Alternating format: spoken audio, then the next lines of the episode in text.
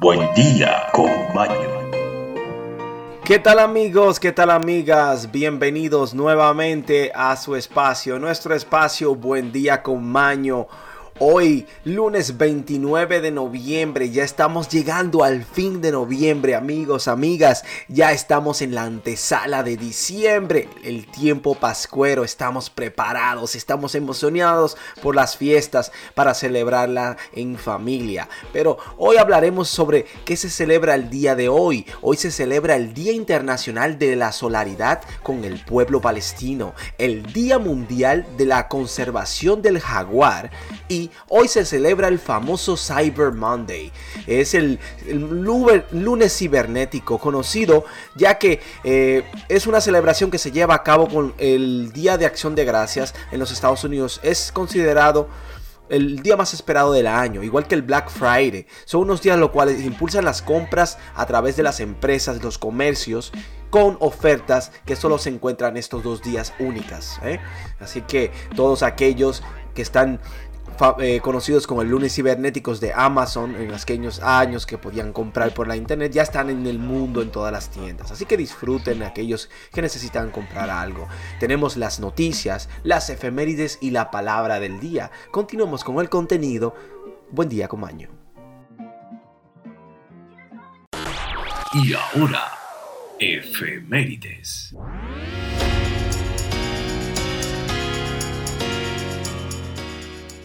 Un día como hoy en la historia, en el año 528, en Samandak, en la costa del mar Mediterráneo, a 30 kilómetros de Antoquia, Turquía, se registra un terremoto de 6,9 grados en la escala sismológica de Richard y una intensidad de 10 a 11 que se siente en Siria y deja 5.000 muertos. En el año 529 en Beirut, Líbano, se registra un terremoto con una intensidad de I igualado a 9 o a 10. 648, en el año 648, un día como hoy, en las laderas del monte de Tsurugi, Tokushima, y Shikou, provincia de Ki, Japón, se registra un terremoto de 8.4 grados en la escala sismológica de Richter. En el año 1223, en Roma, el Papa Honorio III aprueba la regla definitiva de San Francisco de Asís con la bula Solet Anure la cual rige anualmente a la Orden de Frailes Menores. En el año 1268 empieza la cónclave de 1268-71, el más largo del mundo, con una duración de 34 meses para determinar como Papa de Gregorio X. En el año 1291, en Monteagudo, Bacríes, España, Jaime II y Sancho IV firman el Tratado de Monteguado. Eso es todo por las efemérides. Pasemos ahora a los estudios, informaciones e investigaciones. Investigaciones, informaciones y educación.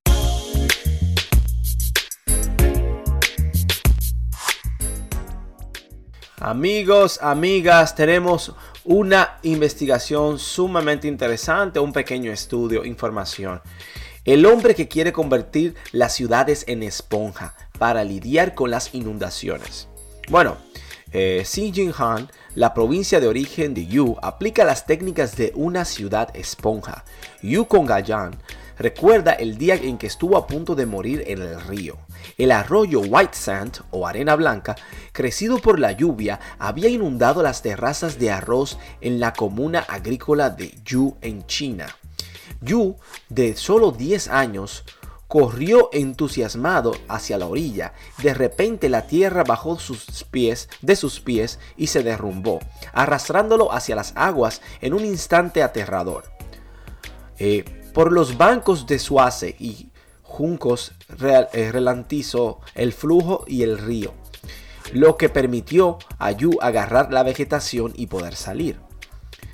Este seguro de que eh, dijo Yu, citó Yu, estoy seguro de que el río fuera como hoy, o fuera como es hoy, aislado con muros de hormigón, anti inundación, me habría ahogado, le dice a la BBC. Fue un momento decisivo que afectaría no solo mi vida, sino también lo del resto de China. Yui Kongai, uno de los pensadores del diseño urbano más destacado de China y decano de la prestigiosa Facultad de Arquitectura y Paisajes de la Universidad de Pekín, es el hombre detrás del concepto de las ciudades esponja que están desarrollando en varias partes del país para gestionar las inundaciones. Es una idea que según él otros lugares podrían adoptar, a pesar de que hay quienes cuestionan si el concepto de las ciudades esponja realmente podría funcionar para hacer frente de las inundaciones más extremas vinculadas al cambio climático. No luches contra el agua. ¿Qué pasaría si una inundación fuera algo que aceptáramos en un lugar en lugar de temer? Esta es la idea central detrás de la ciudad esponja por el profesor Yu. La manera convencional de gestionar inundaciones es construir tuberías o desagües para llevar el agua a, eh, un lugar rudanmente posible, o reforzar las orillas de los ríos con hormigón para garantizar que no se desborden. Pero en una ciudad de esponja hace lo contrario, buscando en cambio absorber la lluvia y eh, rentalizar la escorrentia superficial intenta hacer en tres áreas. La primera es la fuente, donde igual que una esponja con muchos agujeros, una ciudad intenta contener el agua con muchos estanques. La segunda es a través del flujo, donde en lugar de tratar de canalizar el agua rápidamente en líneas rectas, los ríos repentinas o con vegetación humedales, relantizar el agua, como el arroyo que salvó la vida de Yu.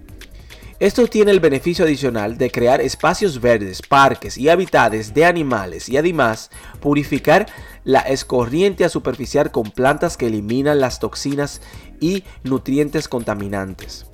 La tercera área es el fregadero, donde el agua desembarca en un río, lago o mar. El profesor Yu aboga por renunciar a esta tierra y evitar la construcción de áreas bajas. No se puede luchar contra el agua, hay que dejarla ir, dice Yu. Si bien existen conceptos similares en otros lugares, la ciudad de esponja se destaca por utilizar procesos naturales para resolver los problemas de la ciudad. Dice el experto en diseños sostenibles, el Dr. Nirmal Krishnai, de la Universidad Nacional de Singapur, en este momento tenemos una desconexión, pero la idea es que tenemos que encontrar el camino para el regreso para vernos nosotros mismos como parte de la naturaleza. Gran parte del concepto está influenciado con las antiguas técnicas agrícolas que el profesor Yu aprendió creciendo en la provincia costera oriental de Shanghai como almacenar agua de lluvia en estanques para cultivos. Esto le ha ganado muchos premios a Yu y a su empresa de paisajismos Turenscape. Nadie ahoga ni siquiera en la temporada de los mozones. O sea que simplemente vivíamos con el agua, nos adaptábamos al agua cuando llegamos, cuando llegaban las inundaciones, dice Yu. Se fue a Pekín a los 17 años donde estudió paisajismos y luego estudió diseño en la Universidad de Harvard en los Estados Unidos. Cuando regresó a su tierra natal en el 1997, China estaba sumida en el frenesí de la construcción que todavía vemos hoy. Cuando regresó, eh, Consternado con la infraestructura gris y sin vida, el profesor Yu comenzó a promocionar una filosofía de diseño urbano basado en conceptos tradicionales chinos. Además, la ciudad de esponja aboga por el ejemplo por un paisajismo rústico, natural o una revolución de los pies grandes, en oposición de los parques demasiados cuidados que compara con la anticuada práctica china de vender los pies de las mujeres para hacerlos más pequeños. Él cree que las ciudades costeras de China y otros lugares con un clima similar han adoptado un modelo insostenible para construir. La técnica que evolucionó en los países de Europa no se puede adaptar al clima mozónico. Estas ciudades fallan porque han sido colonizadas por la cultura occidental y copian sus infraestructuras y el modelo urbano, dice Yu. Inicialmente, enfrentó la oposición establishment, con algunos de los cuales estaban molestos por su crítica vocal de ingeniería china, incluidos proyectos de orgullo nacional como la presa de las tres gargantas. Esto junto a su experiencia en Harvard y los aplausos de Occidente le valieron acusaciones de ser un traidor y un espía occidental. Bueno, terrible, ¿eh? El profesor Yu ha considerado un hijo o ha sido considerado un hijo de la revolución cultural y se encuentra este en esta ridícula tendencia. No soy occidental, soy un tradicionalista chino, pues dice riendo, tenemos miles de años de experiencia, tenemos la solución que no, puede, que no podemos ignorar, tenemos que seguir nuestros métodos chinos. He apelado astutamente al sentido del patriotismo de los funcionarios chinos al hacer el lobby para las ciudades esponjas, ayudando a la cobertura mediática que recibe los ideales de la catástrofe de las inundaciones. Bueno, esperemos que el proyecto de Yu pueda ser logrado una realidad porque realmente las inundaciones son parte de nuestra vida del día a día y no la podemos evitar aunque queramos. Pero sí tenemos que aprender a vivir con ellas. Y, cabe destacar que en Japón para nadie es un secreto que ellos llevan años y años sufriendo con el tema de las inundaciones.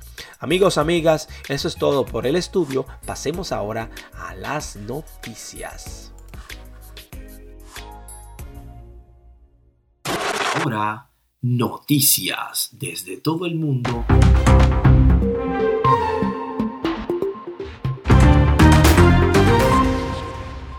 Noticias del mundo y para el mundo, amigos, amigas. ¿Cómo los Estados Unidos ayudó a Irán a iniciar su polémico programa nuclear? Sí, el programa nuclear de Irán es uno de los temas que más esforzó o, los esfuerzos diplomáticos que ha requerido desde que en el año 2003 la Organización Internacional de Energía Atómica, la IAEA, e por sus siglas en inglés, descubrió que tenerían o Teherán había desarrollado durante 18 años un programa secreto que incluía la existencia de varias plantas atómicas importantes y sofisticadas. Esta revelación que implicaba un incumplimiento de las obligaciones de Irán como firmante del Tratado de No Proliferación de Armas Nucleares puso inmediatamente en marcha la maquinaria diplomática global que no tardó en emitir condenas, sanciones y otras medidas de presión en la que participaron no solamente las potencias occidentales, sino también Rusia y a China, socios tradicionales de Teherán. Aunque el gobierno del entonces presidente Mohamed Yadmai afirmó que las actividades nucleares tenían fines pacíficos. Estados Unidos interpretó estos hallazgos como la confirmación de sus sospechosas que de que Teherán buscaba hacerse con armamento atómico. El programa nuclear iraní fue un tema central durante los mandatos de George Bush, Barack Obama y Donald Trump, quienes se enfocaron o sus enfoques muy distintos intentaron detenerlo por temor a que Irán desarrollara armas nucleares, una posibilidad que alteraría el equilibrio del poder de Medio Oriente y que según muchos expertos podrían incentivar la proliferación de la región. Atamos la paz. El hormicón, la nueva evolución del COVID-19. Omicron los países en los que se ha detectado la nueva variante del coronavirus. Hemos tenido sumamente muchos, muchas noticias sobre esto. Omicron se identifica en Sudáfrica el pasado miércoles, clasificada el viernes como una variante de preocupación por la Organización Mundial de la Salud. Se sigue extendiendo por el mundo. Más de 30 personas han sido diagnosticadas con la variante en al menos una decena de países. El primero confirma la presencia de Omicron fue en Bélgica. Posteriormente, la nueva variante apareció en el Reino Unido, donde la Agencia de Seguridad Sanitaria británica confirmó este pasado domingo un tercer caso que se suma a los dos que ya habían sido comunicados. Y este lunes, el gobierno de Escocia informó que la detección de seis en el territorio. En Canadá, las autoridades reportan este pasado domingo dos casos confirmados de la nueva variante en Ottawa. Bueno, hay que mantenerse en salud, amigos, porque esta variante está No sabemos si es real o si es ficticio, pero no perdemos nada reforzando nuestro sistema inmunológico con un poquito de vitamina C y un complejo de multivitamínico B12 y en consecuencia mantenerse en salud, hidratándose, los que están en países fríos, bien abrigados, evitar contagiarse con cualquier virus que exista, ya sea el COVID o cualquier influencia o gripe. ¿Eh? tenemos que cuidarnos unos con otros. ¿Qué está ocurriendo en el Canal de la Mancha? Centro de una disputa diplomática entre el Reino Unido y Francia. Bueno, en el Canal de la Mancha es una de las rutas marítimas más transitadas en el mundo y ahora también el centro de disputas entre Francia y el Reino Unido en la era post-Brexit. Dos frentes marcan el aumento de las tensiones entre ambos países. Por un lado, el aumento sin precedentes del número de inmigrantes o de migrantes que cruzan por esta ruta desde Calais en Francia hasta las costas británicas y que esta semana registró o la pasada semana registró un récord mortal. La disputa diplomática escaló el pasado viernes cuando Francia canceló una reunión entre el ministro interior francés Gerald Darmin y su homología británica o homóloga británica Priti Patel que iba a tener un lugar este domingo en el Calais para abordar la crisis migratoria. A esto se suma la disputa por las licencias de pesca en el canal, consecuencia directa de la salida del Reino Unido de la Unión Europea. El pasado viernes los pescadores franceses lanzaron una operación de bloqueo de puertos y del túnel de la Mancha para exigir una solución al conflicto. Bueno, este tema del Brexit no ha terminado. Siguen luchando. Los británicos se siguen enfadando, sabiendo aún en su corazón que cometieron un terrible error a aislarse del mundo.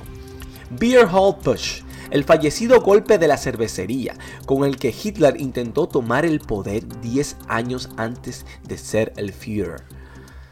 Bueno, eh, con pistola en mano, le habló a los asistentes de la ocurrida cervecería sobre la revolución social que le devolvería a Alemania la gloria que había perdido tras la Primera Guerra Mundial. Muchos de los asistentes no conocían a este joven de 34 años que había peleado en la guerra, donde resultó herido y después intentó infructuosamente convertirse en artista. No sí lo conocían, era Adolfo Hitler, el líder del Partido Nacionalista de Oberau alemana.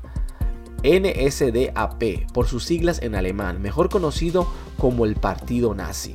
Hitler había cambiado sus aspiraciones artísticas por discursos políticos que lo habían convertido en uno de los principales oradores del partido desde que ingresó como miembro.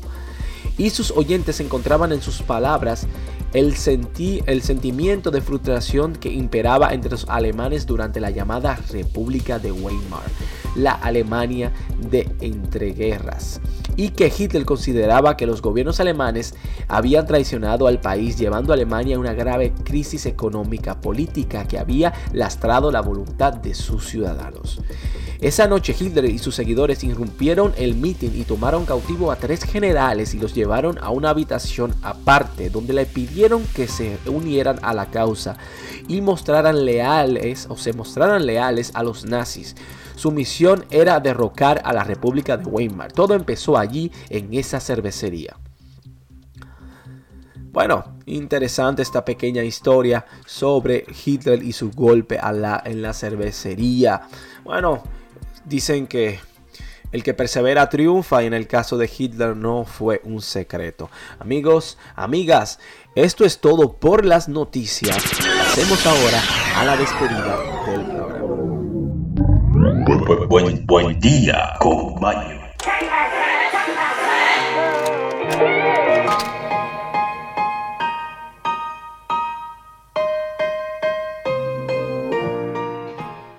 Amigos, amigas, todo lo que empieza debe terminar, pero no es tema de tristeza sino de alegría porque ya está terminando noviembre, estamos a 29, estamos en el mero fin, estamos listos, prestos para recibir los tiempos de Pascua, los tiempos pascuero. Bueno, amigos, amigas, el momento de la despedida se despide con la frase del día emblemática de nuestro espacio, la cual dice, todo lo que es verdadero es mío. Sepan que lo sublime es un bien común. Seneca. Amigos, amigas, recuerden hacer el bien sin olvidar a quién. Disfruten el resto del día y sobre todo tengan una semana positiva. Nos vemos en la próxima de Buen Día con Baño. Muchas gracias. Adiós.